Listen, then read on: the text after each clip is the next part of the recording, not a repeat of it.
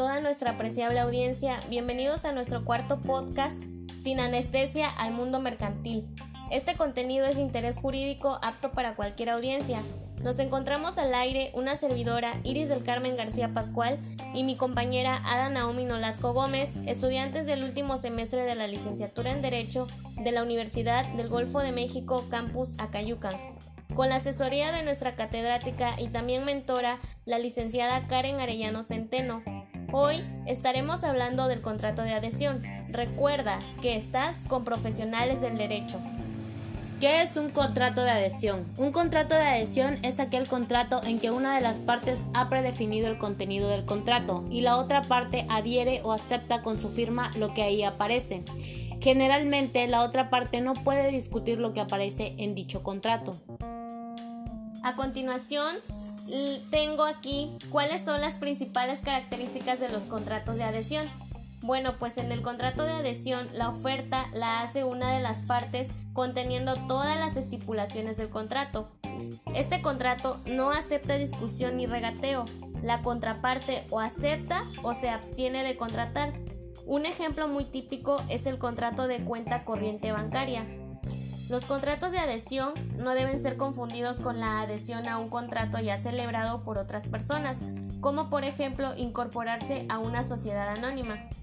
Existe una protección adicional a los contratos de adhesión en los que se contemplan medidas de protección a los consumidores. Esto no quiere decir que los contratos sean solo entre consumidores y empresas, también puede haber entre empresas. El consumidor es el destinatario final de servicio ¿Cuáles son las limitaciones que tienen los contratos de adhesión? Los contratos de adhesión tienen algunas limitaciones, las limitaciones legales y la protección de los derechos legítimos de un tercero.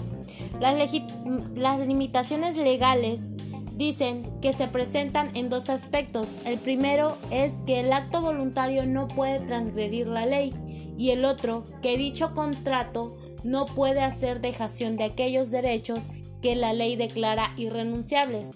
En la protección de los derechos legítimos de un tercero, la legitimidad o ilegitimidad de los derechos de un tercero dependen de si está o no de buena fe, lo que corresponde a si ignora o sabe la situación antijurídica que puede desenvolverse en su contra.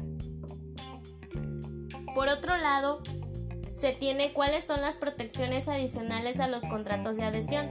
Bueno, pues de acuerdo a esto, en la ley del consumidor se define qué cláusulas se entienden como abusivas.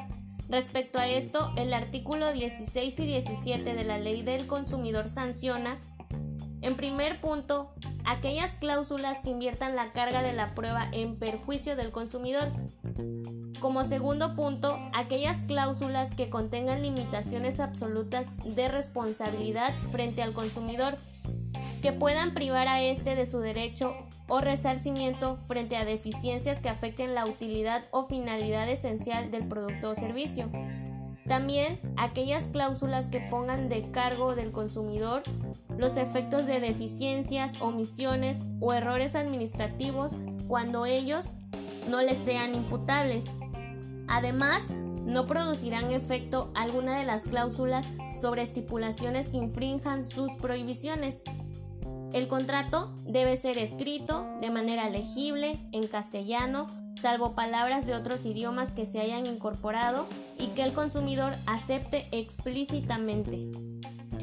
Bueno, pues este ha sido un episodio más de Sin Anestesia al Mundo Mercantil.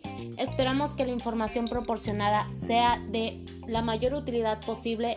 Sigan estando al pendiente de nuestro programa. Estaremos subiendo más contenidos acerca de la materia de contratos mercantiles. Thank you.